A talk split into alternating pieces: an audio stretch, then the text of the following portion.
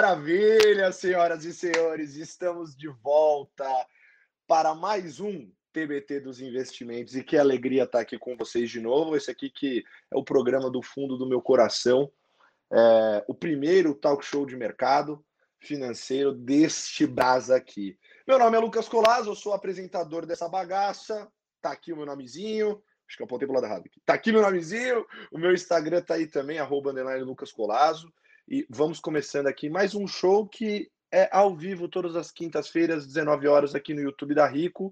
E também somos um podcast. Sim, se você não gosta de ter esta visão horrenda que é me ver, você pode só ouvir esta bela voz no nosso podcast. Vai para todas as plataformas principais de streaming e ele sai no dia seguinte, ou seja, todas as sextas-feiras você vai ter em versão podcast também, para compartilhar lá no seu Instagram e mostrar que você está acompanhando conteúdos de qualidade, não é mesmo, galera? E bom, hoje o nosso convidado é um convidado muito especial, é, porque ele não é gestor de fundo, ele não é um analista do mercado, um estrategista, nós chamamos um presidente de uma gestora para falar com a gente. Não é qualquer gestora, não. Essa gestora aqui, ó, a ZQuest, uma das maiores gestoras do país em termos de custódia. E olha só que coisa linda esta polo que eu ganhei de presente, polinho azul, feita com carinho pelo meu amigo que é o convidado de hoje. Esta polo aqui da ZQuest, para quem não sabe, vou fazer um varal no mercado financeiro, vai ficar aqui atrás, esse varalzinho do lado do gráfico, que todo mundo adora. Vou fazer um varal sobre isso. Mas, enfim, vou chamar ele aqui sem mais delongas para entrar. Ele é CEO da ZQuest, é tenista, pai de quatro filhos e é meu amigo, vem para cá, Walter Maciel. Grande Colazo, como é que vai, meu irmão? Prazer estar aqui com você. Tudo bem? Você tá elegante pra caramba, hein, cara? Você viu só? Não, eu subi na vida agora. Olha essa bola aqui, meu. Que isso? Então, essa eu vou te dizer mais uma coisa. Foi feita para você. Essa é a primeira polo da ZQuest. Eu fiquei sabendo disso e, inclusive, eu estava mostrando para minha família a polo e eles falaram: caramba, é melhor do que as roupas que você tem. e olha, eu concordei, eu falei, ó, puxei o saco e falei, ó, tô ganhando de presente de um amigo meu aí, que é importante e tal. Mas enfim, Valtinho, muito obrigado por ter aceito o convite de estar aqui com a gente no TBT dos investimentos. E vamos começar, né, apresentando você para a galera. Quem é Walter Maciel? Bom, eu sou é, economista carioca, moro em São Paulo desde 91 é, passei minha vida profissional toda é, no mercado financeiro. É, sou sócio da ZQuest é, desde que ela era Quest Investimentos em 2006 e desde 2011 CEO da ZQuest. É, sou, como você falou, pai de quatro filhos, um apaixonado por rock and roll, por música, toco, canto, gosto muito de todo tipo de esporte, de cinema e posso dizer para você que estou encantado é, com o momento do mercado financeiro, para terminar a apresentação, porque eu comecei minha carreira no momento de uma imensa crise, muito diferente dessa, uma crise estrutural, onde o Brasil não tinha muita oportunidade. E a gente vivia sempre no voo da galinha. E a gente está vendo agora um momento para o mercado de capitais diferente. Muitos negócios acontecendo, novas oportunidades, as pessoas tendo esse acesso, essa democratização dos investimentos. É um momento maravilhoso para estar perto do mercado de capitais. E aí ver um programa bacana como o teu, que é uma coisa que há 10 anos atrás, quem poderia imaginar? Que legal estar tá aqui. Valtinho, ótimo convidado para o TVT, porque, rapaziada, ele estava aqui quando isso aqui tudo era mato, entendeu? Ele estava aqui quando ele, ele carpiu o terreno, entendeu? Ele, ele sabe do que está acontecendo, sabe do que está rolando. Acho que vai ser um convidado é, ilustre aqui. E essa parte do Rockstar ele foi tímido, tá? Porque quando a gente fez a live de aniversário do Stock Pickers, ele deu um show que eu caí para trás. Só que eles tiveram a brilhante ideia de fazer uma live de quatro horas, cuja qual os apresentadores da live, eu era um deles, tinha que beber durante a live. Então, a hora que o Valtinho entrou foi um momento especial, porque ele chegou no final e eu já estava meio alterado. Mas vamos lá, Valtinho. Bom, a gente quer ouvir o que você tem para falar para a gente, né? Sobre mercado, sobre o que você fez seus investimentos, que isso que é legal, né? você não é gestor, então seu dinheiro não tem que estar todo dentro de um fundo, você pode diversificar a sua carteira, e a gente vai falar sobre isso. no nosso primeiro quadro, que é o quadro TBT dos investimentos.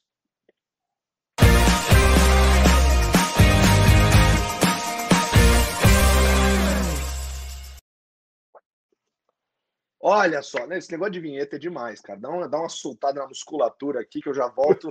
que isso? Vamos lá, Valtinho. Bom, não, é muito bom, é muito bom. Valtinho, seguinte, é, você é presidente de uma das maiores gestoras do país e é também investidor, né? Uh, e a vantagem de você ser presidente né, e não ser o gestor de um fundo, que muita gente não sabe disso, mas quando você é gestor de um fundo, né, pra, até você ter alinhamento com os seus cotistas, né, com as pessoas que confiam em você uh, para você fazer a gestão do dinheiro, você tem que ter boa parte do seu patrimônio dentro do fundo que você faz gestão. Mas quando você é presidente de uma gestora, né, ainda mais uma gestora como a ZQuest, que tem uh, uma amplitude muito grande em relação à participação no mercado, né, tem fundos multimercados, fundos de crédito, fundos de ações, enfim, tem uma variedade, um, um, uma prateleira muito grande. Você pode fazer uma alocação né, de carteira, você pode escolher o que você quer ter ali dentro do seu portfólio. Né? E aí eu queria é, que a gente, antes de falar de como está hoje, o que, que você está vendo para frente do mercado, eu queria que você dissesse para mim como foi a experiência para você como investidor ao longo desse ano. Né? Então, olhando para trás, aí, do começo do ano para cá, é, o como foi para você como investidor? O que, que você fez na sua carteira ao longo desse ano até esse momento de agora? Olha, para dizer a verdade, é primeiro, a coisa bacana da ZQuest é que não só eu, né? Todos nós, sócios da ZQuest e funcionários também, nós temos um fundo de fundos que investe em fundos das nossas diversas estratégias. É muito bacana isso da ZQuest, como você falou, ações, small mid caps, long buys, long short, macro, renda fixa, crédito, arbitragem, então, a gente tem um fundo que investe nos nossos próprios fundos uh, e a gente consegue aí modelar a carteira para todo mundo. Né? Uh, eu tenho a grande maioria dos meus investimentos nos fundos da ZQuest, mas eu acho que investimento é uma coisa muito de longo prazo. Você não tem que olhar para investimento uh, com curto prazo, porque ninguém sabe o que vai acontecer em 15 dias ou um mês. É, evidentemente que muito menos uma crise dessa que não estava no plano de ninguém. A gente entrou em 2020 com o cenário. Eu estava assim, muito construtivo, a Zequest também. Pô, vendo o Brasil começando a decolar, a reforma da Previdência feita. Quem imaginava que isso ia acontecer? Mas o que eu acho que é a minha convicção, e depois de é, quase 30 anos de mercado financeiro, é que você tem que estar próximo uh, do que você acha que é, o, é uma carteira correta para você. Cada um, Colasso, você tem 23 anos, eu tenho 52. É, você não tem filhos, eu tenho quatro dependendo do quanto você tem de patrimônio, seu perfil psicológico, você vai ter um pouco mais ou menos de exposição a risco. Mas eu acho que você sempre tem que ter ali um colchão que você pode adicionar. Ah, quando a gente teve os primeiros impactos da crise e a bolsa foi lá para 63 mil, eu confesso para você que eu fiquei uh, espantado. Teve uma crise uh, nos mercados de crédito que não foi porque as empresas não iam conseguir pagar suas dívidas, mas por falta de liquidez as curvas de juros abriram muito. E aí, quando a gente foi vendo os bancos centrais agindo e os mercados normalizando, é, um pouco mais para cima, talvez ali uns 10 mil pontos para cima, eu aproveitei para comprar mais. Basicamente, eu fui para renda variável e para crédito privado. Eu já tenho né, renda variável, tenho os fundos multimercado macro, porque na ZQuest esses fundos podem escolher os melhores ativos tem os fundos de crédito também para a parte mais de caixa. Mas no momento em que aconteceu essa crise, a gente sabia que uh, na Bolsa você já tem o creme de la creme das empresas brasileiras, mas nos nossos fundos a gente tem ainda aquelas empresas melhores, mais capitalizadas, que poderiam até se aproveitar da crise para ganhar market share. E no mercado de crédito privado, é interessante porque quando eu falo de bolsa, parece que eu estou falando do passado. Não, ainda estou muito confiante para o futuro mas já teve quase 50% de apreciação do ponto mínimo. Mas o mercado de crédito privado continua dando muita oportunidade. Você tem empresas de altíssima qualidade nos nossos fundos, AAA e AA, que estão pagando aí taxas que não são compatíveis com a normalidade. Então, o que, eu fiz naquele momento? Incrementar a minha exposição a risco. E eu continuo fazendo. Eu vou comprando cada vez um pouquinho mais. É, eu acredito muito em renda variável.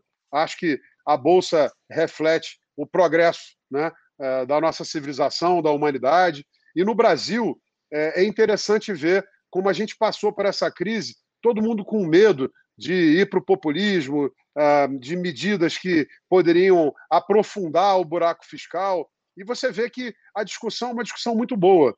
Então, de alguma maneira, eu acho que a gente tem que ir aproveitando. A bolsa tem uma queda, você vai lá, compra um pouco mais, aparece ali no mercado de crédito mais oportunidade, investe um pouquinho mais. Sempre mantendo a mesma linha, porque senão você perde dinheiro, né? Maravilha, maravilha. É, sem, sem dúvida. Acho que só fazendo um, um, um ponto aí no, no, crédito privado. O crédito privado é um, é um. que às vezes as pessoas pensam, né? Pô, renda fixa, cara. Como é que o cara tá falando de renda fixa com a Selic de 2%? Galera, crédito privado é o primeiro que é um bicho diferente, né? E segundo, que o que o Walter falou, né, se você olha hoje o spread de crédito, ou seja, o quanto que o título, os títulos de crédito privado, né, das, que as empresas emitem para se capitalizar, estão pagando mais que, por exemplo, a taxa livre de risco, vai, o tesouro, dá mais do que uma taxa de juros, dá 2,9% hoje, fora quem conseguiu comprar quando foi para 3,8% lá em abril. Né? Então, é, realmente são taxas bem diferentes que você pode carregar, né? Bom, mas antes da gente entrar na seara de olhando daqui para frente, que eu quero explorar com você, porque uma vez numa live que eu acompanhei do, do Furla, beijo Furlanete, você falou uma frase o craque, que Furlão subiu, craque. subiu aqui, cara, na espinha o negócio, foi incrível. Mas ó, e essa história aí, Walter, de, de CEO, como é que você foi parar aí? Como é que você sentou no famoso cargo na cadeira de CEO? Né? Da onde você veio? Acho que é legal contar isso também, olhando para fazer o TBT do Walter agora. Cara, é a vida que vai te levando. É, quando eu me formei, uh, e de novo, já faz muito tempo, em 91, é, não só o Brasil passava por uma imensa crise, mas o Rio de Janeiro, e por sinal permanece, passava também por uma crise muito grande e as oportunidades eram maiores aqui em São Paulo. É, eu fiz várias entrevistas, eu fui chamado para ser liquidante do Banco Garantia, mas eu estava fazendo minha mudança, pagando meus custos, não, não, não tinha como ficar sem, quase sem salário. E aí o Safra me chamou e eu topei. Eu comecei, é, passei seis meses rodando as áreas do banco, fui para a mesa internacional, que cuidava do dinheiro dos, dos, donos do banco, seu José e seu Moisés, e depois de dois anos, é, subi para a tesouraria, para a mesa de renda variável, montando uma carteira, na época a gente chamava não de small mid caps, mas de ações de segunda linha. É, em 95, eu recebi o segundo convite do Banco Garantia. E aí eu falei, pô, não, não dá para recusar duas vezes, né? Agora está na hora de ir. E no Garantia eu mudei minha carreira. Eu fui para a área comercial de capital markets e acabei uh, depois me transferindo para a corretora, onde eu era um equity sales. A minha missão era é, passar para os clientes uh, o que a nossos analistas, a nossa pesquisa recomendava, mas a gente acabou tendo uma pegada mais também de trading, porque eu acabei montando é, um, um, book de clientes ali que eram todos os bancos de investimento do Brasil. Então, é interessante você ver aí Guilherme Achê, da Esquadra, o Henrique Alhante, da JGP, o Florian Bartunek, ah, e tantos outros né, que eram meus clientes naquela época. Então, era uma troca muito rica. Ah, logo depois, em 98, Garantia é, quase quebrou, fomos vendidos para o Credit Suisse, teve um pacote, que conseguiu reter as pessoas e a cultura. Eu fiquei mais alguns anos. Em 2003, eu fiz uma maluquice. Montei uma boutique de investimentos. Queria me provar. Eu queria saber se era o Garantia, o Credit Suisse se era eu. O que, que eu poderia fazer. E aí, completamente reinventei minha carreira. É, fiz securitização de recebíveis de exportação para a Marfrig, é, coloquei bonds lá fora para uma empresa do, do, do Jorge Gerdau, é, fiz a restauração da Bombril, é, e aí, quando, depois da eleição do Lula, lá para 2005, é, que as coisas começaram a melhorar muito no Brasil, eu percebi que esse middle market começou a ficar com muita competição dos grandes bancos e não ia fazer sentido. E aí pintou um convite da Quest Investimentos. Era uma empresa que já existia desde 2001, primeiro fundo aberto em 2003, e tinha lá uns 250 milhões sob gestão e só a estratégia macro. Eu achei interessante aquele momento de transformação do Brasil e achava que o mercado de capitais ali ia bombar. Confesso que demorou um pouco mais e o caminho foi mais acidentado. Mas eu vim para a Quest para ser o responsável pela área comercial, é, desenvolver é, também os negócios, desenvolvimento do negócio, que é trazer novas estratégias, eu queria trazer novos produtos. Logo depois, eu trouxe uma equipe de renda variável uh, e buscar oportunidades. E acho que naturalmente isso acabou me levando uh, ao cargo de CEO da empresa. Mas, para dizer a verdade, uh, as atribuições eram muito parecidas. Desde lá de 2006, eu acabo fazendo é, a representação institucional, buscar novos negócios, olhar para o business. Né? A minha função não é gerir fundos, e evidentemente que a gente tem uma equipe lá extremamente qualificada que faz isso. Olhar mais para o todo, olhar para o negócio, né? E pensar com a cabeça da gestora e não do gestor, né? Diferente isso. Muito legal. Eu acho que o, o, eu acho que o mercado mudou, né? O mercado lá em 2003, 4, 5, 6, você tinha muito aquela coisa da boutique de investimentos, né? É, onde o gestor tinha que tomar conta do fundo dele e da empresa. É muito difícil até fazer essas hoje, duas coisas ao mesmo até tempo. Até hoje é mais ou menos assim, né? Isso que eu ia te perguntar, né? É, porque assim são coisas muito diferentes, né? Uma coisa é você cuidar da, da, da, empresa em si, pensando na longevidade do negócio, que é super importante, né? não só estratégia de investimento, outra coisa é estratégia de investimento da casa, né? Que é o que o CIO né, cuida, né? Uh, e aí é Sem é diferente, dúvida. né? Porque aí você é o, é o Walter, o, o, o CEO, e tem o Silvério, que é o CIO. Então é uma estrutura diferente, né?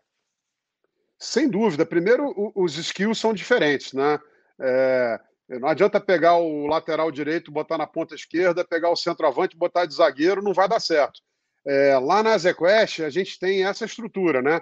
Eu sou o CEO, cuido do negócio, o, o Silvério é o CIO, além disso, também é o Portfolio Manager uh, responsável pela estratégia de uh, ações, mas também responsável por unificar o processo de investimentos.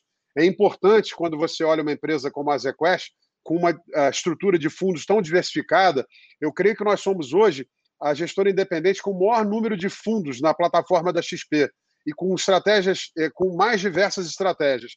Então é importante que o nosso cliente, quando olha um produto, ele tem uma expectativa de qualidade homogênea. Quando você vai na Apple, você vê lá aquela maçãzinha prateada. Você não está esperando comprar um outro produto e ver uma banana amarela, né?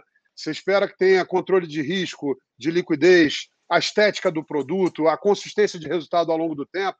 E você cuidar disso do ponto de vista da gestão, é, é primeiro é fundamental, porque sem performance é, não tem como vender nada, mas também do lado da empresa, você cuida do, do posicionamento, da imagem institucional, do relacionamento com clientes, identificar novas oportunidades. Logo depois que nós fizemos o acordo de nos associarmos à Azimuth, a gente identificou a oportunidade de trazer a equipe de crédito do Credit Suisse. Então veio lá o Lawrence, o Caio, mais tarde o Thiago, temos também o Daniel Borini. Crédito foi uma reinvenção.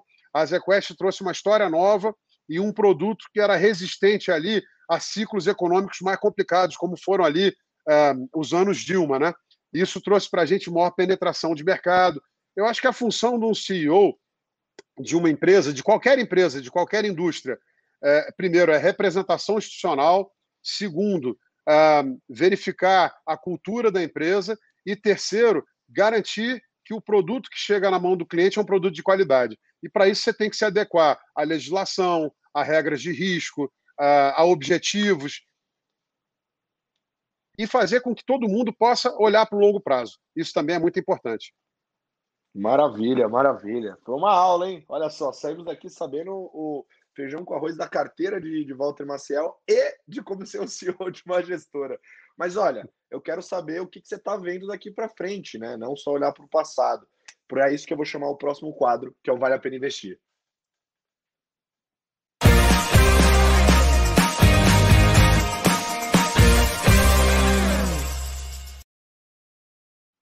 Olha só, galera falando aqui que tá adorando, tá gostando muito da aula que você está dando nos comentários. Estou com os comentários aqui abertos, galera. Já vai aproveitando agora para mandar pergunta, porque vai, vai ter pergunta de você. A gente vai jogar o Walter na parede hoje.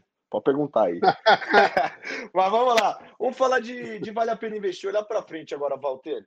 Bom, você é um cara que, que eu, eu conheço, já sei que você é, tá otimista, né? Mas você também não é bobo. Você tá otimista por um motivo, né? Então, é, eu queria perguntar para você é, olhando para a tua carteira hoje, né, e olhando para frente, o que, que você acha que está valendo a pena investir no mercado? Vou fazer então uma ponte rápida. Primeiro, essa história do otimismo. Eu sou permanentemente otimista. E Otimista é incorrigível, foi o que você falou. Incorrigível. É, o Adeodato Volpe Neto da Eleven, no outro dia, disse que eu sou o homem mais otimista do hemisfério ocidental. Eu falei, uau, não sabia. Mas é, o otimismo não é, não é naivete, não é ingenuidade, é uma postura para com a vida. É, primeiro, o, o que, que o mercado de capitais e os preços ativos refletem? O progresso da humanidade. Então, você poder passar por uma crise dessa de saúde horrorosa, ninguém aqui minimiza os efeitos da crise, mas a gente tem que seguir em frente. Mas a humanidade poder se dar o luxo de parar, se recolher em casa para evitar mortes e ainda ter o auxílio da tecnologia para continuar sendo útil e produzindo, estarmos em contato, isso já é um sinal de progresso. Você pode sempre olhar o copo meio cheio ou meio vazio. Eu acho que esse otimismo é porque a, a, nos últimos 30 anos a gente ouviu é, propostas de congelamento de poupança, o plano Collor congelou conta corrente, pessoal falando que ia é, fixar a taxa de câmbio, controle de capitais, é, tirar a propriedade dos grandes produtores para é, fazer o que deu errado na Rússia e na China. É, quem não lembra de banda diagonal endógena do câmbio? E hoje a discussão está muito mais elevada. É, por que, que eu estou otimista? Primeiro, porque eu acho que o discurso de, no, no Brasil está mais sofisticado. O Estado chegou num limite máximo a gente não consegue mais fazer o que vinha sendo feito desde 1822, que é o Estado sendo a locomotiva da economia. Segundo, porque a gente não fez tudo errado. No governo Fernando Henrique, a gente uh, controlou a hiperinflação, privatizou, uh, criamos a lei de responsabilidade fiscal, que poucas pessoas se lembram do quão importante é esse pilar da economia. E depois a gente foi dando prosseguimento, criando o tripé da macroeconomia brasileira, que foi seguido pelo Lula. Os anos Lula é, foram de poucas reformas, mas deixaram também para a gente a herança de quase 400 bilhões de dólares de reservas internacionais. E aí, apesar do descalabro é, do governo seguinte, é, a gente, desde o governo Temer, vem colocando o trem de volta no trilho, conseguimos fazer a PEC do teto dos gastos, conseguimos fazer a reforma trabalhista, podia ser mais aprofundada, mas naquela época poucos achavam possível. Fizemos agora a Previdência, então a discussão está mais sofisticada. O que a gente vem falando agora é do Brasil, pela primeira vez, enfrentar uma grande crise sem precisar elevar os juros para 25%, 30%, é, desvalorizar o câmbio, ele se desvalorizou não artificialmente, ele só, só se desvalorizou pelas forças de mercado, e hoje nós estamos trabalhando com taxas reais uh, próximos de zero. Essa é uma mudança fabulosa. Uh, pelo que eu sei hoje, os bancos estão com pelo menos 60 mandatos. A gente viu agora, recentemente, uma nova onda de IPOs. Recentemente, agora, o Grupo Soma. Ontem mesmo teve a divulgação uh, da aquisição da Lynx pela Stone. O que a gente está vendo é dinheiro indo para a mão de empresários competentes que vão botar esse dinheiro para andar. Essa, essa redução do PIB liderado pelo setor público e dando dinheiro para os empresários, e além disso, você vai ter crédito barato na hora que a economia começar a voltar a acelerar, as pessoas vão poder financiar imóveis a taxas mais baixas, abrir seus negócios. Então a gente está tendo um choque de capitalismo. Pode ter certeza, Lucas, assina aí. Eu acho que nos próximos anos a gente vai ter um grande aumento, súbito, inclusive, de produtividade da economia brasileira. É por isso que eu estou animado. Eu acho que é o melhor momento da história do mercado de capitais. E um último ponto, estou falando bastante, mas é para concluir. Fica à Ainda vontade. temos ainda temos 70% do dinheiro em renda fixa. Então, quando as pessoas falam, ah, mas lá fora está acontecendo parecido, mas o choque aqui vai ser muito mais violento e profundo, porque 60% dos recursos americanos estão em bolsa, dos britânicos também. 80% dos recursos canadenses estão em bolsa. 10% do dinheiro dos brasileiros está em bolsa. Ou você vai ficar com 2% ao ano, a gente acha até que vai para 1,75, mas tirando é, é, impostos hoje, você já está falando de quase um e meio ao ano, ou você vai ter que botar o seu dinheiro para andar e correr risco. É o que vai acontecer. Então a gente vai ter um choque do mercado de capitais que vai se transferir para a economia. E isso vai gerar crescimento, não tenho dúvida.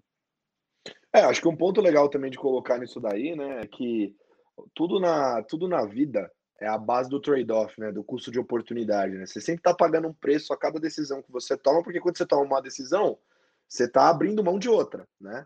E a gente tinha Exato. um custo de oportunidade aqui no Brasil muito alto, que era a nossa taxa de juros. A gente tinha uma taxa de juros de dois dígitos, o que não é normal. Né? A gente foi ensinado a ser rentista, a sentar no sofá e ver 1% ao mês, mas isso não é normal, né? Porque é, dois dígitos ali realmente é uma taxa muito alta. E o custo de oportunidade para a nossa economia era muito alto, que quer dizer então que, bom, se a taxa de juros é 14%, eu posso investir em qualquer renda fixa com risco zero, basicamente, ganhar mais de 1% ao mês, sem correr risco, e o empreendedor que queria ali tomar decisão num negócio, ampliar o seu negócio, ir para fora, né, enfim, abrir novas áreas, contratar mais gente, ou até falando, tô falando aqui dando exemplo de grandes empresas, mas até o pequeno negócio, né? Às vezes o cara tá ali querendo fazer, é, abrir, expandir a sua pequena loja que ele tem hoje, que pode podia virar uma rede. O cara não ia fazer, porque para ele fazer isso,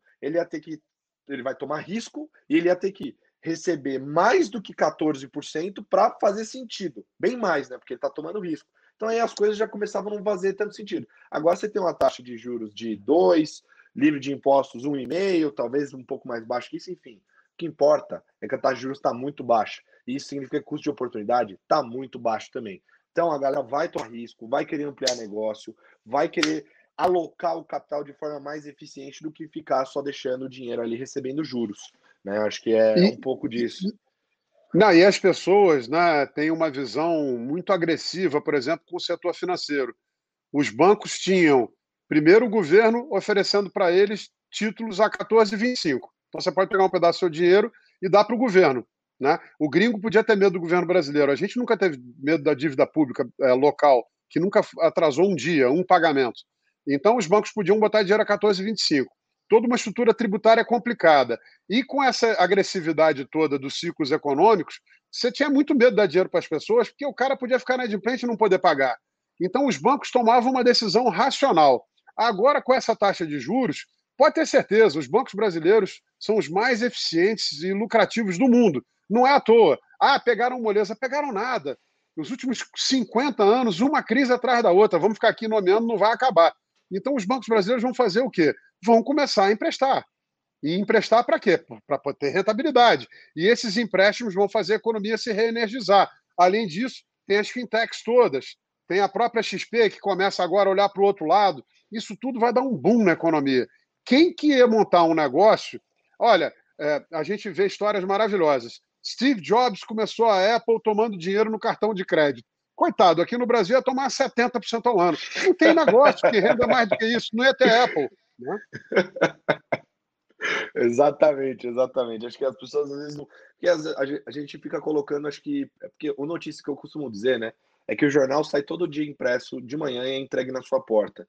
Só que nem toda, rele... toda notícia que está impressa ali é, é literalmente relevante. Né? Então, às vezes você vê uma notícia, parece que o mundo vai acabar né? Mas tem tanta coisa que faz menos barulho e é mais importante. Exemplo, a nossa taxa de juros baixa. Né? Isso, isso é tão importante, mas tão importante, só que não vai estar tá sendo noticiado todo dia, entendeu? Não vai estar tá lá no papel todo dia lá. Não só tá. Você não pode esquecer, você não pode deixar de esquecer. Isso é transformacional para uma economia a longo prazo. Você ficou falando dos Estados Unidos, não. né? A, a, nos anos 80, os Estados Unidos é o Brasil de hoje. Tinha taxa de é. juros é. alta, muita gente com dinheiro em renda fixa, a taxa de juros baixou, hoje 60% dos americanos têm dinheiro em bolsa e a economia virou um monstro que é.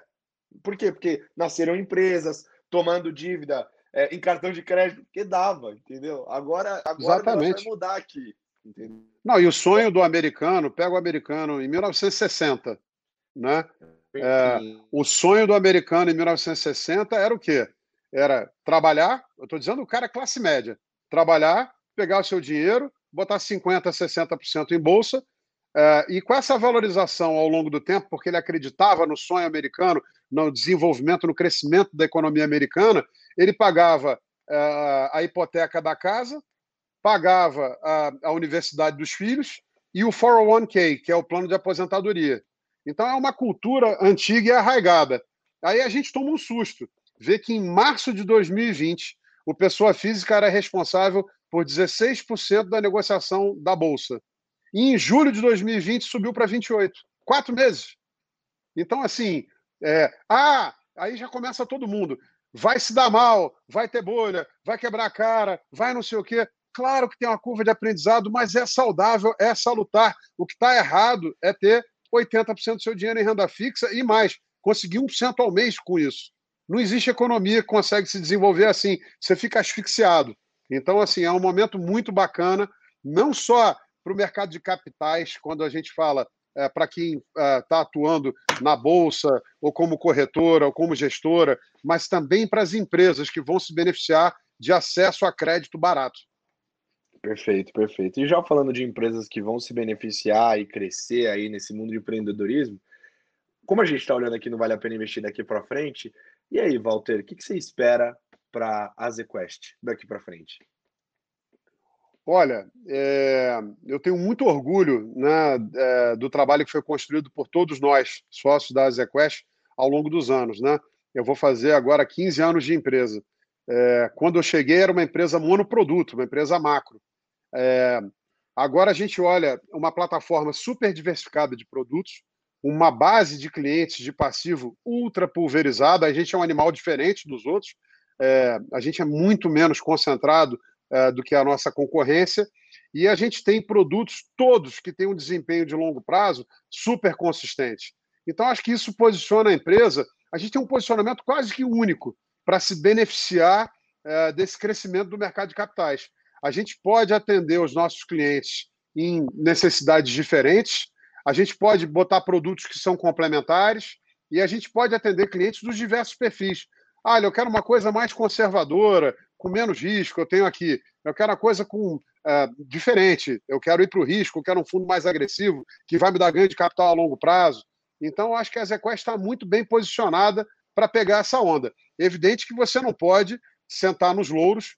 É, é, a gente sabe que o desafio da turma de gestão é imenso, é cota todo dia, né? É, você está sendo cobrado mensalmente, semestralmente, anualmente por todos os seus investidores.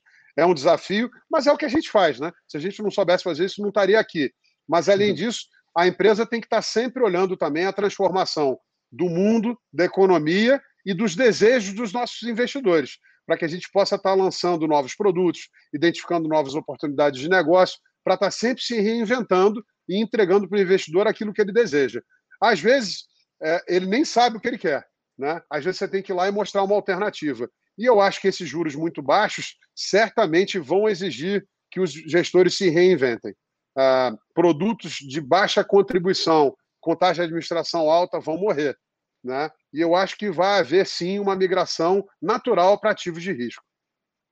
Perfeito, perfeito. Muito bom, Valtinho, muito bom. Bom, já tivemos aqui olhando uma bela visão daqui para frente e agora a gente vai ouvir a voz do povo, né? Então, vamos para o pergunta do investidor.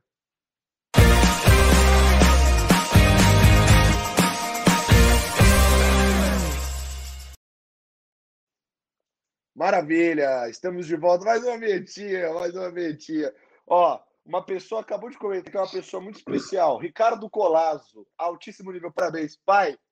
Que bom que você está acompanhando e você gostou. Mas acho que o alto nível é por conta do Walter, não, não meu, pelo amor de Deus. Ó, Imagina, teu filho é um craque, comuni comunicador nato. Vamos lá, Valtinho. Seguinte, vou jogar para você agora as perguntas dos investidores, tanto dos que estão acompanhando a gente aqui na live, tanto do box que a gente colocou no Instagram da Rico hoje mais cedo, tá? Uma das perguntas que apareceu aqui muito interessante da Thaís foi a seguinte pergunta: por que investir em crédito privado? E a gente quer ouvir Bom, sua opinião. Primeiro, perfeito. Primeiro, é, sem querer me alongar, mas uma carteira de investimentos é, que vai te dar retorno, como eu falei no começo, é de longo prazo. Não existe ganhar dinheiro no curto prazo. Por sinal, é, eu nunca vi, deve existir, uma day trader rico, é, que não tem informação. É difícil. É mais fácil você ter uma carteira a longo prazo bem estruturada que se adequa ao seu perfil.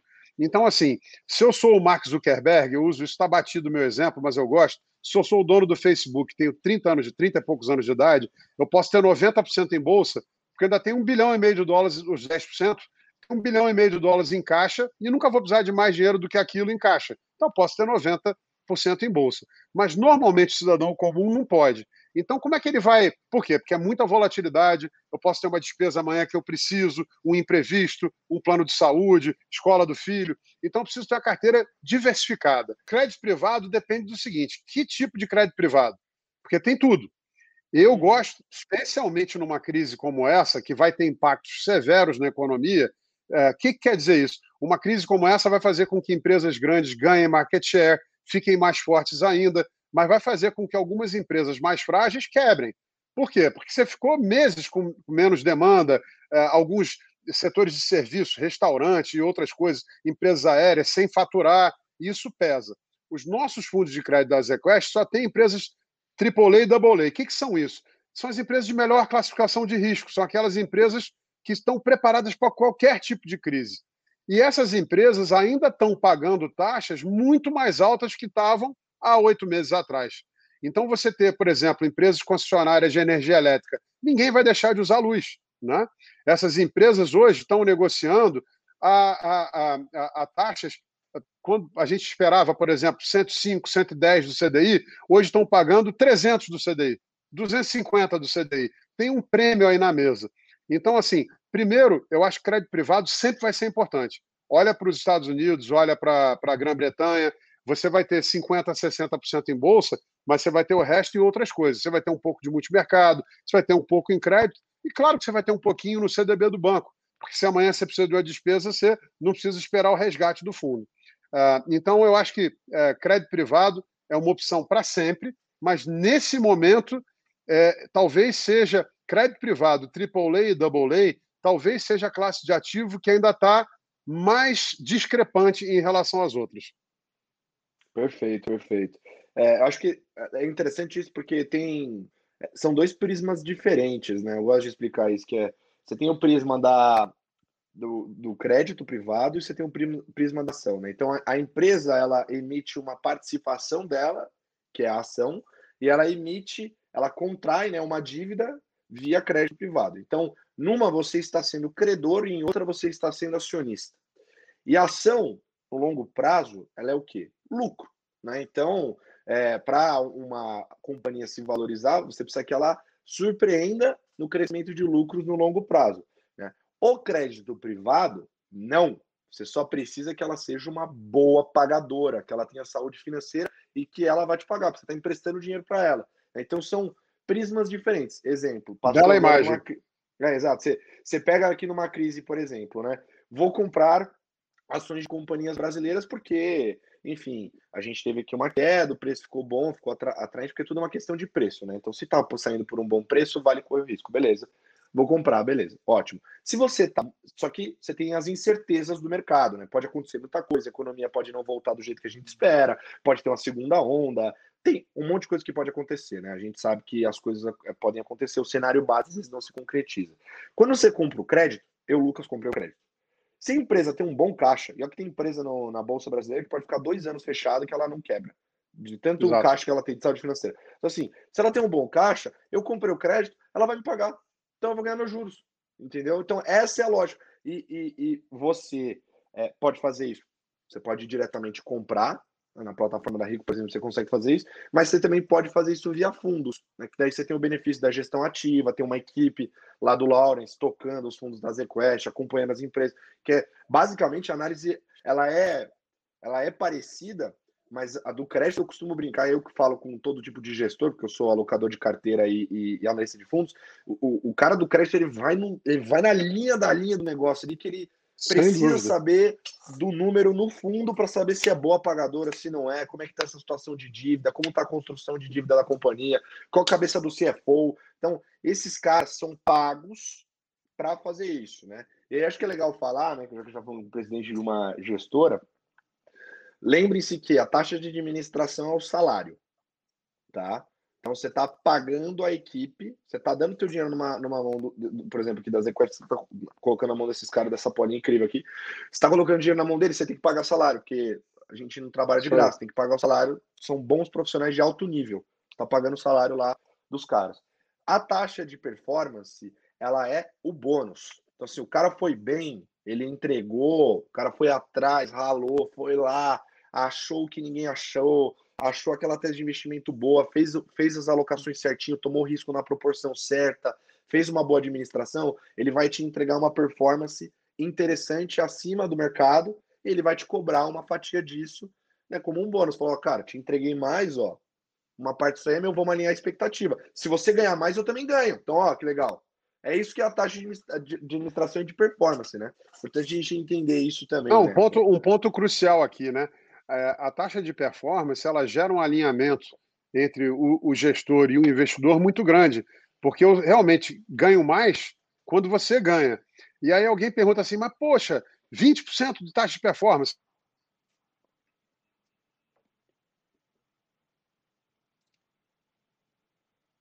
Será que mutou de novo? Oscilações no TBT, tá oscilando mais que a bola. Apareceu até um bichinho aqui agora no intervalo, ó. Já até matei. Acho que o Valtinho Tudo caiu. que a gente. Voltou? Não, voltei. Tudo Voltou, que a gente gera. É, não, tudo que a gente gera acima do benchmark, a gente fica com 4 quintos, a gente fica com um quinto, perdão, e o investidor com 4 quintos. Qual era a alternativa? Era cobrar uma taxa de administração maior. E essa taxa de administração maior ia ser paga a despeito do fundo e bem ou mal. Então, a taxa de performance é uma maneira muito bacana de alinhar o interesse do investidor com o interesse do gestor. E tem mais um ponto. É que esse assunto, cara, quando toca nesse assunto, eu viro bicho, porque eu tenho vários exemplos muito bons, tá? Mas vou dar um exemplo aqui para vocês. Fácil de entender. Vamos colocar é, duas hamburguerias aqui. Vou falar hamburguerias de São Paulo, pelo menos. Vai colocar o McDonald's e o Cabana, tá? Você vai no McDonald's, você sabe que a faixa de preço que você vai pagar ali, você vai pagar uma faixa de preço mais barata, um negócio incompleto lá, tal, que lá, o hambúrguer do Mac é bom, cara. Já comi várias vezes na minha vida. Você vai no Cabana, a experiência é diferente, entendeu? O negócio, você vai lá, tem um negócio trufado no hambúrguer, no hambúrguer tem não sei que lá, não sei que lá, tem o toque do sal do Himalaia que foi triturado pelos Alpes, os monges, sei lá, tem um negócio, tem uma a experiência é diferente, né? Só que você vai pegar no backlog, você vai olhar para trás do que tem ali, tem um cara na, na, na, na, fritando o hambúrguer ali, que o cara ele fez um curso em não sei aonde, e o cara faz o hambúrguer, cara. É o hambúrguer, entendeu? É claro, você pensando em restaurante, pensa em restaurante, eu fiz o exemplo da, da, da, da hamburgueria, mas vamos pensar é, no, no, seguinte: é, você está pagando mais porque você está tendo uma, um, um, resultado, um produto diferente. É por isso que você está pagando mais. E, a, na nossa vida é tudo assim, né? É tudo, sempre foi assim, né? É, e, e, por que, que eu falei tudo isso? Vou dar um exemplo no mundo dos fundos. Vou falar, vou falar no mundo dos fundos. Você tem o Medallion Fund, que é da Renaissance Opa. Technologies, do Jim Simons. Monstro. O fundo, o fundo do cara cobra 5%. 5% de administração e 44%. Institucional a 4,5%. Institucional a 4,5%, 5% de administração e 44% de taxa de performance, tá? Significa que quase metade do que o cara dá acima do benchmark fica para ele, tá? E mesmo assim, a rentabilidade anualizada do fundo é 39%, tá? Em quantos então, anos? Significa nos, desde 1980, 88. É esse que é o próximo, exatamente. Em então, então, o que, que eu tô, por que, que eu tô falando isso, né? Às vezes eu brinco aqui com o Anversa, meu grande professor, beijo Anversa da XP Advisory. Cara, é seguinte, se o cara for me pagar bem, tô nem aí, entendeu? Se ele eu entro aqui. Eu não tô nem eu aí. Entro aqui. Então, então o cara tem que performar, ele tem que ser bom. Aí é lógico, tem o trabalho de você escolher. É óbvio que pô, se o fundo tem uma proposta de risco mais baixo, ele vai ter que baixar uma taxa de administração porque o juros está muito baixo e não consegue tomar muito risco, que é a proposta do produto. Aí o produto é assim. Mas quando você olha para um produto que tem um, uma liberdade de gestão maior, né, que o cara consegue tomar risco, ele tem menos travas, tá? Se esse cara cobrar 2,20, meu irmão, e ele me pagar, tamo aí. O macete entendeu? é quanto sobrou para você. Então, Exato. Uh, o Azequest Ações é o nosso fundo de ações mais tradicional. Ele é um fundo de altíssima liquidez, é D1, D3. Ele foi lançado em junho de 2005. Então, o fundo tem 15 anos. É, o fundo, nesse período, deu Bovespa, o retorno do Bovespa, que eu acho que foi 295%, não sei aqui de cabeça, mais 1000%. Então, o cliente ficou líquido de todas as taxas de administração e performance, ele recebeu Bovespa mais mil, e quase que quatro vezes mais do que rendeu o Bovespa no período, e quatro vezes mais do que rendeu o CDI no período. A taxa de administração de performance está ok. Agora, o cara cobrou uma taxa de administração e no final você foi ver lá o produto e o produto rendeu menos que o benchmark, ela está errada. Você vai olhar isso e vai medir pela taxa líquida de retorno. Perfeito. É a mesma coisa se pegar hoje, por exemplo, um banco, um fundo de banco aí, que vai tem a proposta de pagar o CDI para você a taxa de juros e está com uma taxa de administração de 2%. Que isso? Taxa tá dois. Exatamente. A taxa, a taxa de administração, a, a taxa de administração tá na mesma da proposta de rentabilidade, né? Assim, esse, esse tipo de pergunta eu adoro falar porque é bem polêmico e aqui a gente não tem medo de polêmica, não. A gente fala mesmo, tá? É, vamos para a próxima pergunta, Valtinho. Seguinte, ó, tem gente aqui perguntando como eu posso investir nos fundos da ZQuest. Olha que maravilha, só você ir lá na sua conta da Rico, tá? Entra lá, você tem a prateleira de produtos da ZQuest, tem lá o ZQuest Top Long Buys, o Small Mid Caps, tem alguns fundos que estão fechados para captação, mas tem uma porrada de fundo deles lá que está aberto, tem fundo de crédito, todos os fundos da ZQuest. Só, você vai lá no busca, você escreve assim, a ZQuest, vai aparecer uma lista gigante de fundos, é todos os fundos da ZQuest lá que você pode acessar e fazer o seu investimento. Maravilha. Bom, já tiramos aqui, eh, a gente pegou uma pergunta que basicamente compilou várias aqui, né? Maravilha, uma resposta, um de sete de resposta sempre resolve muita coisa, né? Bom, agora, Valtinho, a gente vai para o nosso próximo quadro, que é o momento de inspiração, porque um cara que nem você, que é presida, certeza que tem coisa muito boa para dar aqui de dica para a galera. Então, vem o próximo quadro, momento de inspiração.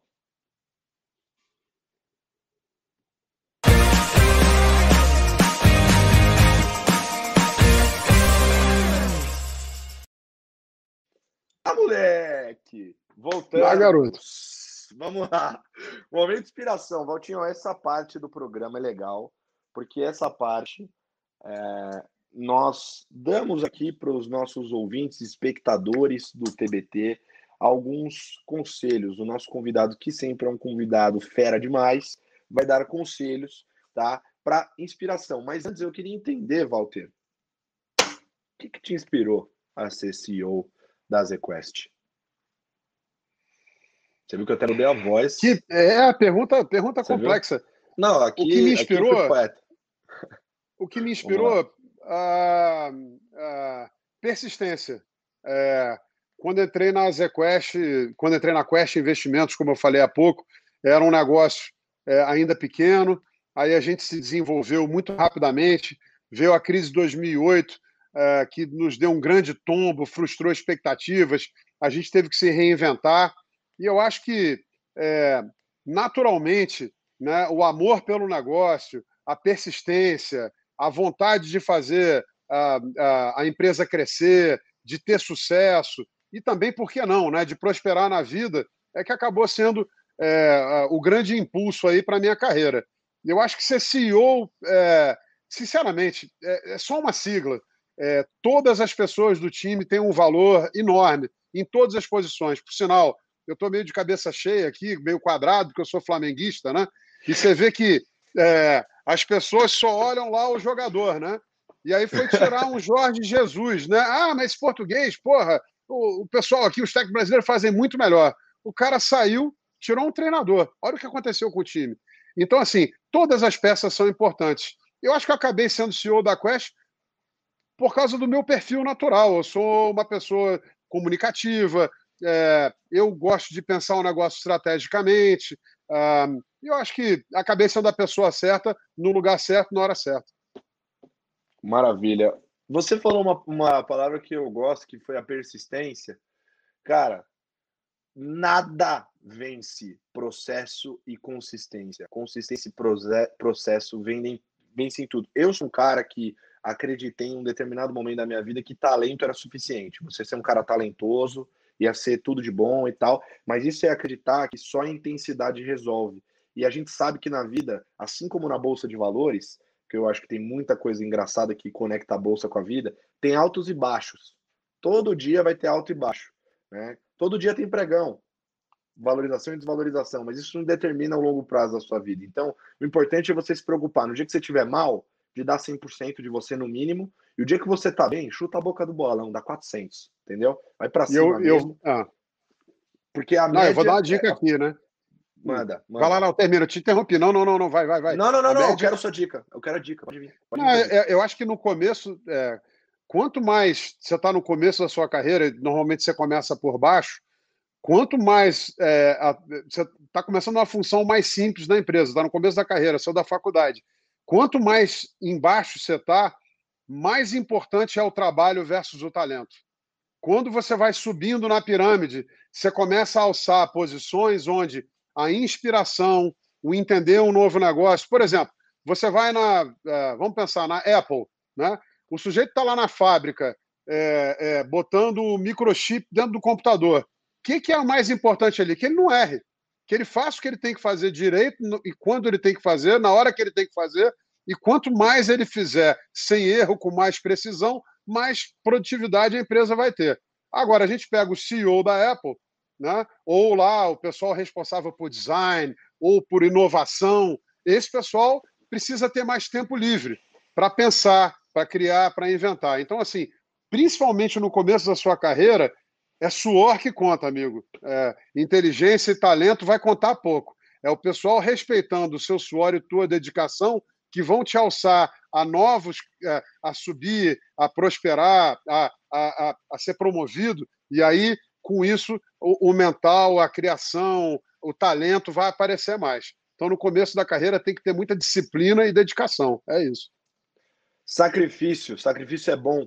Quando você sacrifica, significa que você está abrindo mão de algo, gastando algo, mas é em troca de subir de patamar, né? Como já diria o Exatamente. do Flamengo, outro patamar. Mas vamos lá. Outro patamar. É, eu quero que você dê agora, nesse momento de inspiração, né, é, dicas de conteúdos que você acha que é interessante, né? Pode ser podcast, documentário, livro que você leu, que você falou, caramba, esse livro aqui é um livro. Né? Então, acho que pode passar aí essas dicas. Né? Eu sei que uma das dicas que você tem que dar, se você não der, eu vou puxar sua orelha, que é o podcast da ZQuest, que é muito bom o podcast. Eu escutei para me preparar o da China, inclusive, eu escutei que foi muito, ficou muito legal. Escutei Maravilhoso, um né? convidado aqui para falar de China. Então, quero que você dê aqui as suas dicas, né? Vamos lá. Então vamos lá. A primeira dica é essa, e você matou a pau, é o podcast. A gente criou uh, um, um podcasts mensais, uh, e a gente chamou de podcast natural, em que eu entrevisto os gestores e eles vão falando do desempenho dos fundos, de como estão vendo o cenário, quais são os temas, em que, que a gente está acreditando, como a gente espera ganhar dinheiro. Mas a gente tem o podcast Talks, que é um outro é, podcast que fala de, tempos, de temas mais atemporais. O primeiro foi feito uh, com o Guilherme Benchimol, nós tivemos esse com o Stefano Tchau da Azimuth Xangai, e a gente sempre tenta trazer coisas interessantes. Uh, do ponto de vista de leitura, é, eu acho que a coisa é, que eu, desde o começo da minha carreira, aprendi, aprendi isso no Banco Garantia, e faço desde o começo, é todo dia ler o Financial Times. O Wall Street Journal também é muito importante, mas eu acho que ler o Financial Times todo dia é fundamental uh, para você saber o que está acontecendo no mundo e outros temas. Evidentemente que se você está no mercado financeiro não lê uh, o valor econômico, não está o tempo todo uh, no Twitter, vendo broadcast na Bloomberg, o que, é que sai, você está desatualizado. Mas o Financial Times eu acho uma peça importante e fundamental. E dentro dele eu destaco, para mim, o maior jornalista financeiro de todos os tempos, que é o Martin Wolf, ainda está na ativa. E assim, saiu um comentário dele, eu leio. Assim como se sair no Twitter qualquer coisa que o Mohamed El Orian escreva, eu vou olhar. É, e a gente tem vários outros caras é, que eu acho que é, vale a pena seguir. E siga pessoas de sucesso. Esteja sempre ouvindo o que eles têm a falar. Bill Gates abriu a boca. Pô, presta atenção. Né? Deve vir alguma coisa que você possa aprender. E as coisas que eu mais gosto pessoalmente de ler, na verdade, nem são sobre mercado, são sobre é, desafios pessoais. Então, dou uma dica aqui eu acho que está aqui em cima. Esse é o melhor livro que eu li na minha vida. Para quem não está vendo, eu vou falar, que é chamado The Fight A Luta, escrito pelo Norman Mailer. O bacana da cultura americana de esportes é que você tem grandes jornalistas e grandes escritores. Norman Mailer, provavelmente, é, ou ele ou Philip Roth, são os dois é, maiores escritores americanos da segunda metade do século XX. E ele era boxeador, né? era boxista, né? melhor, né? boxer. E ele escreveu um livro sobre a luta do Muhammad Ali e como todo mundo achava que o Ali ia morrer na luta com o Foreman e como ele foi lá para a corda, cansou o Foreman e ganhou. É, essas histórias de coragem, perseverança, de estratégia, é, para mim são fabulosas. É, Roger Federer, para mim, talvez seja é, minha maior fonte de inspiração, meu maior ídolo, e, e, não só pelo que ele faz na quadra, mas como ele se porta fora da quadra, um exemplo de, de gente. Então, assim, acho também que é importante estar antenado. Não ficar só no mercado financeiro, não. Olha outras coisas, cultura, né? arte é importante, esporte é fundamental, coisas que façam o seu coração bater e que te façam ter paixão pela vida, porque não existe profissional mais improdutivo do que aquele que é infeliz e não gosta do que faz. Você não vai a lugar nenhum. Cara, Valtinho, eu gosto muito de você, cara. Você é um cara diferente, velho. que isso, Obrigado, meu irmão. aqui, cara. Caramba, você é uma máquina. Mas, ó, antes, já pegando esse gatilho aí de profissional que você falou, cara, tu é CEO de uma das maiores gestoras do país. Queria que você, nesse momento inspiração, o que, que um profissional, para ser um cara assim, eu, tô falando de, eu não estou falando de um. De, assim, a pessoa que está com vontade de, de, ser diferente, fazer história, marcar. O que, que você recomenda para ele? Ele ou ela, né, no caso. Tá. É difícil, porque até me sinto assim, lisonjeado. Eu acho que eu sou mais um produto do que foi acontecendo do que algo planejado. Mas, primeiro, é, tenha paixão pelo que você faz. E não tenha paixão pelo que você faz só pelo resultado que você vai colher, mas tenha paixão pelo teu negócio. É, as pessoas que querem ser alçadas a, a cargos é, mais elevados têm que ser pessoas, porque senão você não vai chegar lá. Não adianta você querer e se frustrar. Você não vai. Você só vai ser alçado a cargos mais elevados se você naturalmente se engajar em participar mais do negócio. Então, querer contribuir. Como eu posso melhorar o meu negócio? Como eu posso dar sugestões para ajudar a empresa, a vida do outro, olhar para uma outra área, melhorar a comunicação com o cliente, a estética do produto, o site. Então, assim, olhar para o que você está fazendo. Eu estou falando da minha empresa específica, mas tem várias linhas de negócio. Olha só uh, o caso da Toyota, que tem o TPS, que é o Toyota Production System, que é baseado em sempre perguntar quando tem um erro, quatro porquês. Depois de quatro porquês, você chega na raiz do problema. Se tem um problema, para tudo. Na hora que resolve o problema, você incorpora o processo da empresa. Dessa maneira, você está sempre se renovando. Tem a história do Jack Welch na General Electric, que eu acho que é o maior CEO de todos os tempos. O Jack sempre criou novos temas e novas revoluções dentro da empresa. Então, primeiro, paixão pelo negócio, paixão pelo que você faz, olhar para o outro, o que, que o outro precisa para poder fazer o negócio que ele faz bem. Né? Terceiro, olhar de longo prazo. Ninguém chega a lugar nenhum só querendo ter resultado daqui a um mês, dois meses. Não olhe para o jardim do vizinho. Não olhe para o jardim do vizinho. A inveja é uma coisa que te faz se sentir uh, diminuído, apequenado. Então, assim, olhe sempre com otimismo, olhe sempre uh, que existe abundância e que você vai chegar lá e tenha perseverança. Eu acho que tudo isso vai fazer você ter sucesso no que você faz. É, a despeito de qual que é a tua posição, você vai chegar lá. Eu acho que todos os caras de sucesso que eu conheci tiveram essa característica em comum, com raras exceções. Maravilha, maravilha. Pô, essa daí ficou pra galera registrado, porque isso aqui vai ficar salvo depois, né? Eu vou ouvir várias vezes em seguida quando eu acordar de manhã tomando café preto. Mas vamos lá. Agora é o momento Marília. Você joga a bola, né, Colazo? Você joga a bola. Jogo, jogo. O cara que é fominho e não passa para ninguém, não chega lá. Tem que fazer a bola fluir. Tem um outro melhor colocado, toca de primeira. É isso. E, e, e posso falar? Esporte coletivo tem mais público, então ganhar em time é muito mais legal. Só falando é isso, aí. É, bom, vamos lá então, Valtinho. Momento Marília Gabriela, o boleto no boleto. Vou chamar esse quadro agora.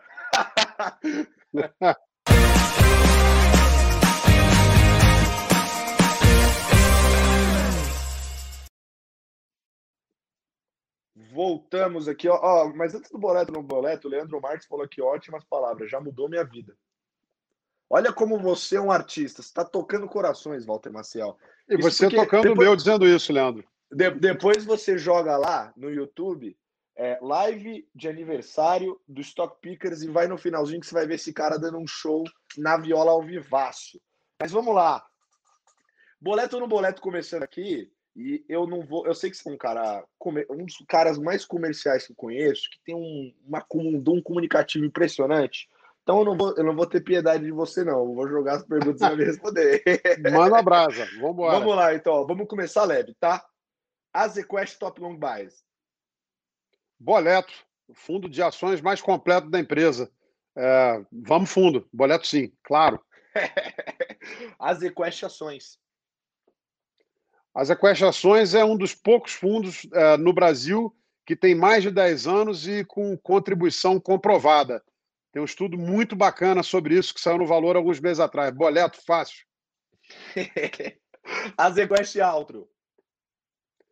Azequest Altro, um dos melhores fundos de crédito do país, o nosso fundo de crédito com mais exposição a risco e que hoje está com a taxa de carrego incompatível com a qualidade das empresas.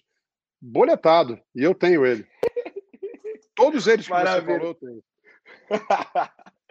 boa, boa. Pelada com uma molecada de 20 anos. Boleto ou não boleto? Agora no boleto, porque domingo fazendo isso eu rompi a face do pé, pisei numa quina de uma pedra, falar, fiz uma massagem com a meia, voltei a jogar mais 40 minutos. O médico falou: você é louco. Ruptura total da face, 90 dias sem poder jogar bola. Tudo bem, vamos lá. Você vê que o cara é persistente, né? O cara rompeu o pé e voltou para jogar para não deixar o time na mão, velho. Que isso? Não, isso cara... é chucro mesmo. Vaca brava, vaca brava.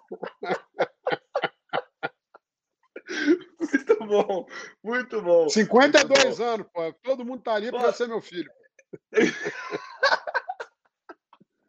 muito bom, Valtinho, muito bom. Maravilha, Walter. Eu queria agradecer você por ter aceitado esse convite maluco de vir aqui para o TBT dos Investimentos.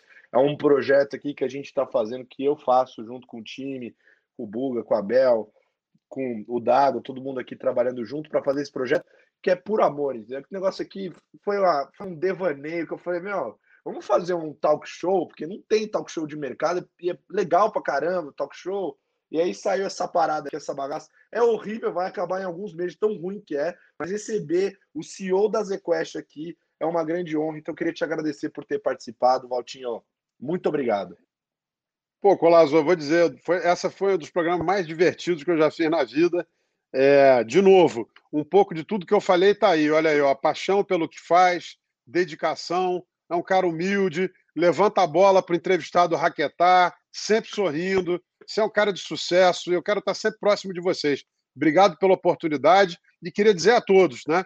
O que vocês quiserem saber sobre a EasyQuest, entra no nosso site. Se vocês quiserem qualquer pergunta sobre os produtos no Fale Conosco, nós respondemos todas as perguntas e uma das principais funções nossas é atender os nossos investidores em tudo que eles precisam. Então contem conosco. Colazo, show de bola. Obrigado pela oportunidade, viu?